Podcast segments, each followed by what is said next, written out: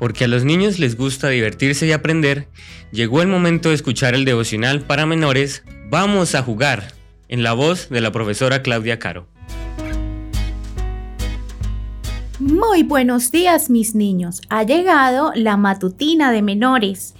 ¿Dónde se encontraba el pan de la proposición? Respuesta A. En el lugar santísimo del santuario. Respuesta B. En el lugar santo del santuario. Respuesta C. En el lugar santo y el lugar santísimo del santuario. Vamos a abrir en nuestras Biblias el libro de Hebreos, en el capítulo 9, versículo 2 porque el tabernáculo estaba dispuesto así. En la primera parte, llamada el lugar santo, estaba el candelabro, la mesa y los panes de la proposición. ¿Has preparado alguna vez pan sin levadura? Es como el pan que se come durante la Santa Cena.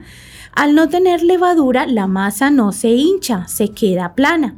Si buscas en la Biblia, los personajes bíblicos siempre comían panes sin levadura, pues la levadura fermenta la masa y por eso simboliza el mal, el pecado.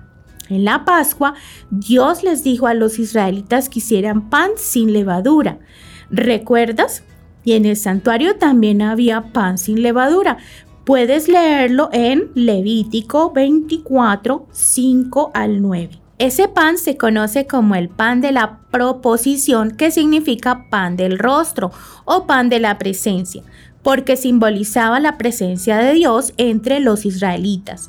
Cada sábado los sacerdotes colocaban ese pan como una ofrenda en el santuario para recordar que Dios era el creador y que les proporcionaba todo lo que necesitaban. Los sacerdotes se encargaban de hacer este pan. Hacían 12 panes que representaban a las 12 tribus de Israel y los colocaban en dos hileras de seis panes sobre una mesa hecha de madera y recubierta de oro que medía 100 centímetros de largo, 50 centímetros de ancho y 75 centímetros de alto.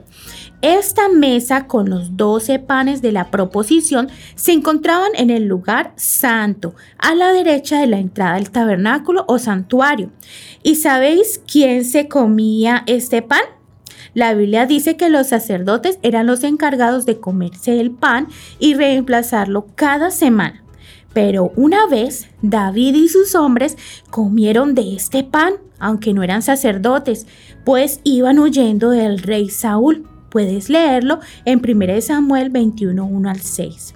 ¿Por qué crees que solo los sacerdotes podían comer el pan de la proposición? Que tengas un hermoso día.